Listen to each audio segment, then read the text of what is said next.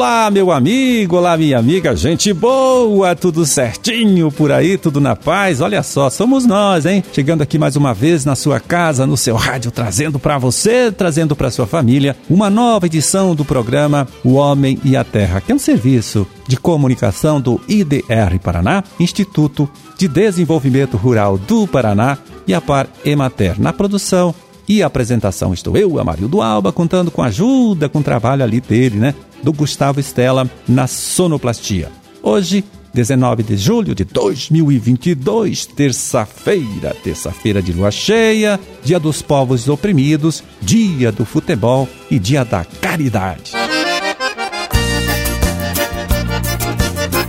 E a gente começa aqui, olha só, respondendo duas dúvidas sobre criação de bezerros, né? Criação de bezerras, usando informação aí de publicação técnica da Embrapa, tá? A primeira dessas perguntas, dessas dúvidas é a seguinte: qual é a melhor maneira de se criar o bezerro? Em ao pé da mãe ou apartado dela? Então, a escolha, veja bem, de um ou outro sistema depende do produtor se houver estrutura, né? Instalações, utensílios, gente para trabalhar, para garantir ao animal boas condições de alimentação, de manejo e de higiene, o sistema de apartar o bezerro ao nascimento pode ser adotado com sucesso. Né? Para isso, é fundamental que as vacas desçam o leite né, sem a presença da cria. Caso contrário, claro, é preferível adotar o aleitamento natural controlado, que consiste em deixar um teto né, para o bezerro durante os primeiros 56 dias. E a outra pergunta, veja bem, é a seguinte: quais são as vantagens do aleitamento natural e quais são as vantagens é, do aleitamento artificial? Vamos lá. No aleitamento natural, a ocorrência de distúrbios gastrointestinais diminui. Isso porque os bezerros obtêm o leite diretamente é, do teto da vaca, né? um leite mais limpo. Também se reduz a necessidade de mão de obra é, e de equipamentos aí, né, como baldes e mamadeiras. Bom, e também é importante ressaltar, veja bem, que algumas vacas mestiças, tá? Especialmente as zebuínas, exigem a presença do bezerro para a descida do leite. Assim, nesses rebanhos, então, a ausência do bezerro no momento da ordenha pode resultar na secagem antecipada da vaca, né? No encurtamento aí da lactação ou mesmo em uma menor produção de leite. Outra coisa, a evidência, viu, de que vacas mestiças com um potencial de produzir 3.500 litros de leite por lactação produzem 10% a mais de leite comercializável com o bezerro ao pé, né? Produzem mais é, se comparado com aquelas é, cujos bezerros foram apartados ao nascer. Atualmente já existem, é curioso isso, olha, sistemas de ordenha mecânica adaptados para a presença do bezerro. E as vantagens do aleitamento artificial são, veja bem, o controle da quantidade de leite fornecida para o bezerro aí, e também é, você tem aí uma ordenha mais higiênica e mais rápida.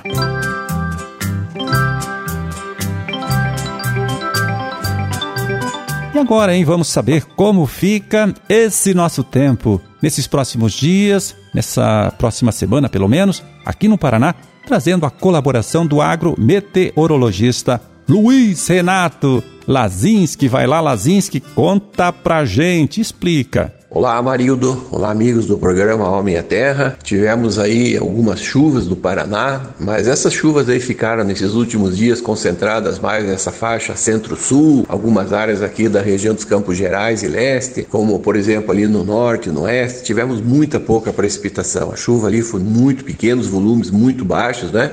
E nós estávamos precisando, nossas lavouras aí já precisando de chuva, não é? Mas a Marilda, terça-feira ainda vai ser com céu com bastante nebulosidade, mas restrita essa faixa centro, sul e aqui no leste do Paraná, Campos Gerais, né? Inclusive pode ter algumas chuvas isoladas aí, mas de fraca intensidade. As outras áreas, como o norte, o oeste, o sudoeste ali, o sol aparece, o sol brilha a chance de chuva é muito remota. E a partir de quarta-feira o tempo firma, vamos ter aí a predominância predominância de uma massa de ar mais seca, um pouco mais quente, não é? E deixa o tempo firme aí ao longo da semana, quarta, quinta, até o final de semana, até os próximos aí 10, 12 dias. Não há previsão de passagem de frente fria aqui pelo sul do Brasil, pelo Paraná. Então nós vamos ter aí um tempo mais firme, um tempo bom. Por um lado é muito bom, porque aproveita o pessoal que está colhendo, principalmente o milho safrinha, pode adiantar, trabalhos de campo também vai ser bastante favorável para atividade ao ar livre, não é? Mas como a gente fala, é, as chuvas já estão muito aquém, já estamos precisando de chuva e nesses próximos 10 dias aí pelo menos até meados da próxima semana, nada de previsão de chuva, não devemos ter nenhuma frente fria passando aqui pelo Paraná. Com relação às temperaturas, se mantém mais ou menos estáveis e um pouco acima da média para a época do ano, Marildo. As mínimas aqui, por exemplo, no sul do estado, no decorrer dessa semana, vão variar entre 7 e 9 graus e as máximas chegando em torno de 25 a 27 graus. Aqui nessa região central, Campos Gerais e leste do Paraná, as mínimas também variando entre 8 e 10 graus e as máximas entre entre 25 e 27 graus. Um pouco mais quente ali no oeste, com mínimas na faixa entre 11 e 13 graus e as máximas entre 28 e 29. E o norte do Paraná, a região mais quente, não é? Com mínimas entre 14 e 16 nos próximos dias e as máximas aí ao longo da semana, mais próximo ao final de semana, já se aproximando dos 30 graus. Então, também como não há passagem de frente fria, nós não vamos ter aí entrada nenhuma massa de ar fria mais significativa. Então, a maioria das informações são essas, não há previsão de chuva aí, pelo menos aí, como eu falei, nesses próximos 10, 12 dias, nós estávamos realmente precisando, mas como eu falei, por um lado é bom para atividade no campo, não é? Colheita do milho safrinha, e mas o pessoal que tem plantado trigo, as culturas de inverno aí tem sofrido um pouco com a falta de chuva. Amarildo, um grande abraço a você e uma boa semana a todos. Valeu, Lazinski, muito obrigado mais uma vez, né, pela sua colaboração. Forte abraço para você também, tudo de bom e até a próxima sexta, né, sexta-feira que vem. Bom, a gente terminou aí, olha só, a colheita do feijão segunda safra, uma safrinha boa, né? Rendeu bem esse feijão, o tempo não atrapalhou muito. E muitos produtores então já trabalham no planejamento da nova safra, que em algumas regiões começa daqui a mais ou menos um mês, né? Lá pelo final do mês de agosto, início de setembro. Por isso agora eu quero apresentar aqui para vocês a cultivar IPR Urutau, né? Que pode ser uma boa alternativa aí para você, meu amigo, você, minha amiga, que ainda não decidiu o que plantar, né? Não escolheu ainda a cultivar de feijão que vai plantar. Então vamos lá. A cultivar IPR Urutau é um feijão preto com excelente potencial produtivo. É de ciclo semi-precoce, o que possibilita então para você aí antecipar a colheita em torno de 10 dias em relação à maioria das outras cultivares é fator que favorece aí, por exemplo, a inserção da cultura né, em diferentes é, sistemas de produção e também épocas de plantio. Ainda mais, veja bem, a cultivar IPR Urutau apresenta resistência ou resistência moderada às principais doenças que ocorrem na cultura do feijão, tem uniformidade de maturação dos grãos, é, elevado rendimento né, de peneira, peneira número 12 e boa qualidade comercial dos grãos. Então essa é a dica para você.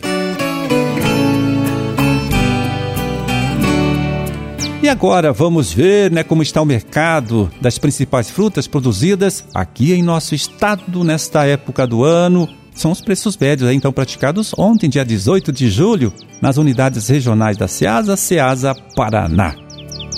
Em Curitiba, tangerina poncão média R$ 35,00, a caixa com 20 quilos, R$ 1,75 o quilo. Tangerina mimosa Montenegro, né, ou Montenegrina, como alguns preferem falar, R$ 55,00 a caixa com 20 quilos, R$ 2,75 o quilo. Pinhão, R$ 10,00 o quilo. E kiwi, R$ 85,00 a caixa com 8 quilos, R$ 10,62 o quilo. Na Ciasa de Londrina, vamos lá, abacate manteiga, R$ 75,00 a caixa com 23 quilos, R$ 3,26 o quilo. Morango, R$ 15,00 a caixa com 4 bandejas, pesando tudo 1 quilo, né, o que dá então R$ 15,00 o quilo. Goiaba vermelha, R$ 4,50 o quilo. E uva Itália, R$ 45,00 a caixa com 10 quilos, R$ 4,50 o quilo.